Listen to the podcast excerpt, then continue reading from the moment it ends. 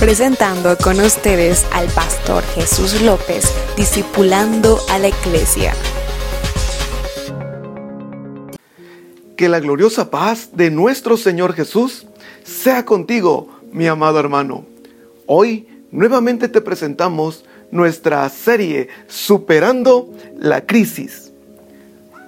Ahora, en esta semana, en la lección número 6, veremos un tema también interesante para unos e importante para otros. Y el tema que veremos en este día y en esta semana lleva por título Superando la enfermedad. Es fácil para algunos superar una enfermedad, enfermedades pasajeras.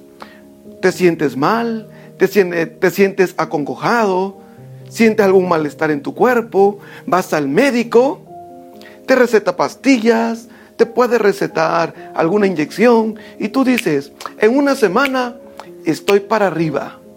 Qué bueno fuera que todas las enfermedades fueran así. Pero lamentablemente, no todas las enfermedades se pueden tratar con un par de pastillas, con un par de inyecciones. No todas las enfermedades son pasajeras en 8 o 15 días. Hay enfermedades que llegan a la vida del hombre y amenazan su bienestar, amenazan su vida. ¿Por qué? Porque esas enfermedades son pronosticadas para llevarlos a la muerte. Cuando tú recibes una noticia de que la enfermedad que ha ahora agobiado tu cuerpo no tiene cura, cuando no encuentran respuesta, cuando tú has buscado soluciones en diferentes especialistas, en diferentes médicos, doctores e instancias, y tú cada día te sientes de mal en peor. Y de repente dices y piensas y sientes que esa enfermedad te puede llevar a la muerte. ¿Qué hacer? ¿Qué actitud tener ante enfermedades de tal magnitud? Creo que podemos aprender de una historia que se encuentra en Isaías capítulo 38, versículo 2 y 3, que dice, Dios dice que vas a morir Así que arregla todos tus asuntos familiares más importantes. Entonces Ezequías volvió su cara hacia la pared y oró a Dios así.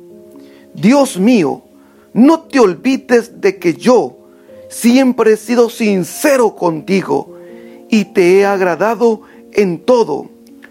Luego Ezequías lloró con mucha tristeza.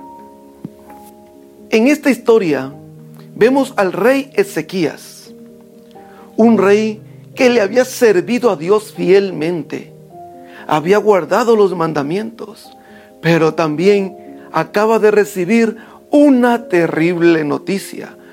Para algunos, otros yo sé que dirán, no, es buena noticia porque ya va a estar con Dios, ya va a estar en los brazos celestiales.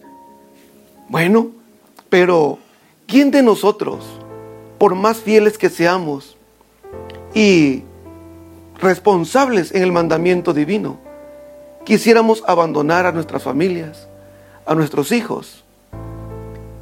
Por eso Pablo, aunque él decía que para él el morir era ganancia, pero después dice, pero prefiero, por amor a lo que hago, seguir aquí.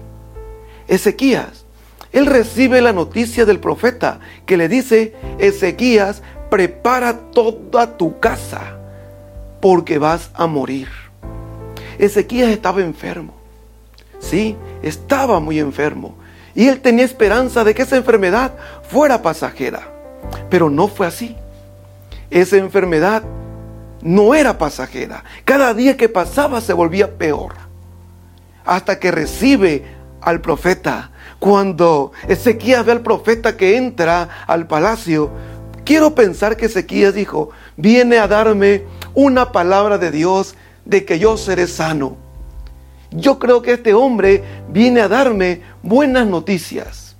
Imagínate tú que estás enfermo y de repente llega tu pastor y te dice, hermano, sé que has estado de gravedad y vengo a darte una palabra de Dios. Tú dirás, esta palabra es de bendición, pero de repente la palabra que te dan es, dice el Señor que de esta enfermedad vas a morir. En ese momento puedes que entres en crisis. ¿Por qué? La pregunta, ¿por qué? ¿Por qué voy a morir? Ezequías entró en crisis y empieza el diálogo con Dios. Él sabía que había sido un buen hombre delante de Dios. Y él llora, ora, clama por respuestas de Dios. ¿Por qué razón él clamaba a Dios? Porque Dios es el único que puede poner límites a nuestra vida o puede alargar también nuestra vida. Esa es la razón. Dios es el que dice hasta aquí o Él es el que también dice te daré más años o más tiempo de vida. Si a alguien hay que clamar, si a alguien hay que esperar, ese es en Dios. Por lo tanto, ahora, ¿cómo puedo tú y yo, cómo podemos salir de una crisis de enfermedad? En primer lugar, mezcla la fe la aflicción y la oración. Tres elementos. ¿Por qué estos tres elementos? Porque muchas ocasiones solamente nos quedamos con la aflicción y con el llanto, con el reclamo a Dios. Señor, no encuentro salida. Señor, no encuentro qué hacer. Y nos olvidamos de que Él es la puerta si no encuentra salida, quizá de alguna manera estamos diciendo que no encontramos a Dios, no encontramos respuesta. Tú no debes de olvidar la fe, en quién has creído, en quién has puesto tu confianza, quién es el que controla todo lo que está a tu alrededor, quién es el dueño de la vida y de la muerte, quién es el que ha puesto límites a tu vida y a mi vida? ¿Quién es el que ha decidido de qué vas a morir y cómo vas a vivir? Siempre tenemos que acordarnos que Dios es soberano. Él gobierna sobre todo. Pero también recuerda lo que dice Santiago 5. Si está alguno enfermo, haga oración. Si está alguno alegre, cante alabanza. Ve, pero no dice si estás enfermo, aflígete más. Si estás enfermo, llora más. Quéjate más. No, dice, si estás enfermo, haz más oración. Más oración. Una oración como la que hizo Ezequías. Una oración de esperanza. Una oración de reconocimiento una oración donde tú sabes que Él es tu Dios y Él puede sanar. Nuestra fe en medio de la aflicción, esa fe que no debemos de soltar, se debe de manifestar en la oración. Recordemos lo que dice el Salmo 23. Aunque ande en valle de sombra o de muerte, no temeré mal alguno. Ese valle, ese camino de enfermedad, ese valle de muerte, dice el salmista, aunque camine por ese valle que me está llevando a la muerte, no tendré miedo, no tendré temor. Debo de enfrentar con valor, sabiendo y reconociendo que Dios está en control de esta vida y de la venidera. Por eso debemos de combinar fe en medio de la aflicción, en medio del dolor, pero también oración. Cuando Ezequías escuchó la noticia, dice que se postró en oración. Se puso sobre la pared a orar. No le clamó al profeta. No le rogó al profeta. No, él sabía quién rogar, porque pasaba por sombras de muerte, por enfermedad de muerte. Él estaba afligido, pero tenía fe. Estaba enfermo, pero hizo oración. Tú, hermano, no dejes de orar con fe, sabiendo que Él tiene el control. Como segundo punto, es apelar a la gracia divina. ¿Qué es esto de apelar a la gracia? No es apelar a un reclamo. No, no es decir yo merezco vivir. No, sino la gracia es la que a ti te hace su hijo. Esta gracia debe de ir acompañada de arrepentimiento y humillación. ¿Por qué? Porque la gracia de Dios solamente se manifiesta a través del arrepentimiento a través del reconocimiento de Él hacia nosotros. Recordemos también el Salmo capítulo 32, verso 3 al 5, que dice, Mientras callé, se envejecieron mis huesos, en mi gemir todo el día, mi pecado te declaré y no encubrí mi iniquidad. Dije, confesaré mis transgresiones a Jehová, y tú perdonaste la maldad de mi pecado. Parte de la oración y parte de esa gracia también no solamente es reconocernos como sus hijos, también es recordar nuestros pecados, nuestras maldades y ponernos a cuenta con Dios. Sí, de nuestras transgresiones, de las veces que le hemos quedado mal a Dios.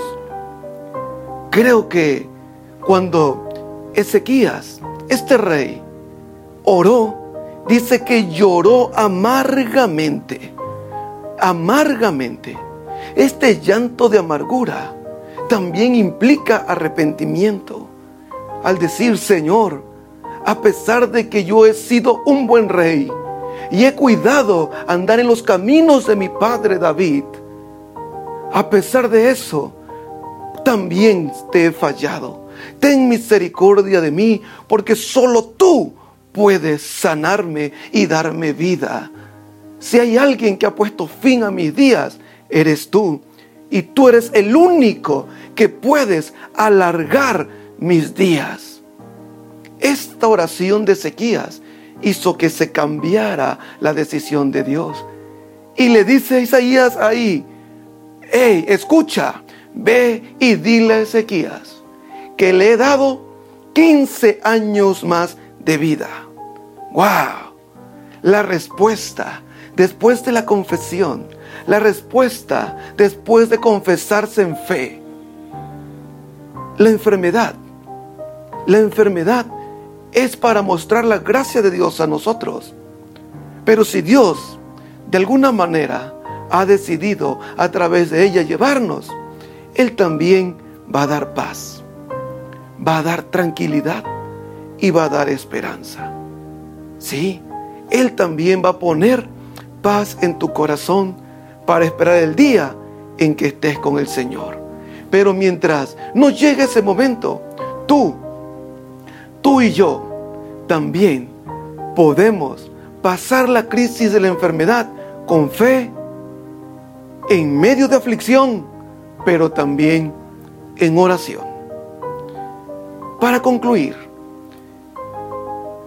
cualquiera de nosotros está expuesto a pasar por este valle de muerte, por valle de enfermedad. No está en nosotros, no está en nuestro poder el pasar o no pasar por situaciones de enfermedad, pero sí está en nosotros qué actitud tomar ante la enfermedad, ante la dolencia, ante las noticias de muerte, puedes tú orar, puedes tú levantar tus manos y agradecer a Dios por la vida, puedes tú clamar a Él y darle las gracias por ser tú y yo su hijo y esperar en Dios porque al final de todo, Él siempre está cerca. Recuerda aquella pregunta de Pablo, ¿quién nos podrá separar del amor en Cristo Jesús? ¿Quién nos podrá separar del amor de Cristo? ¿Muerte? ¿Enfermedad? ¿Dolencia? Nada. El amor de Cristo siempre estará presente. Pero la pregunta, ¿tú podrás mantener la fe y la devoción en la enfermedad? Yo creo que sí.